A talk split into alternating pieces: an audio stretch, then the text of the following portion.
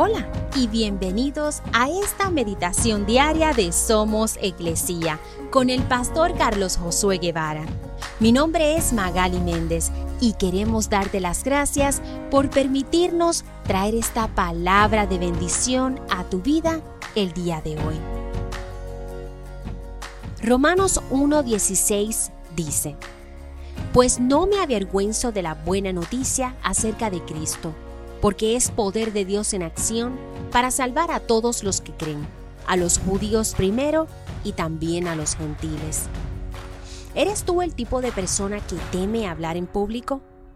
Sabes, cuando se trata de dar buenas noticias o de alertar a las personas debido a un posible peligro, ese miedo de hablar en público desaparece y hace que las palabras salgan de nuestra boca.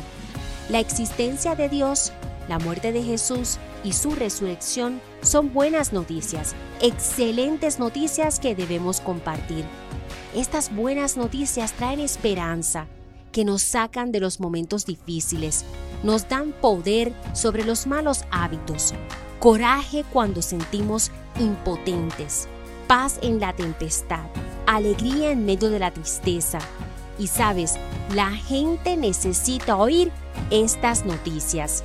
Dios quiere que nos preocupemos lo suficiente como para decirles, el amor de Dios por las personas es un tesoro, como lo es la puerta abierta que tenemos hacia Él gracias a Jesús.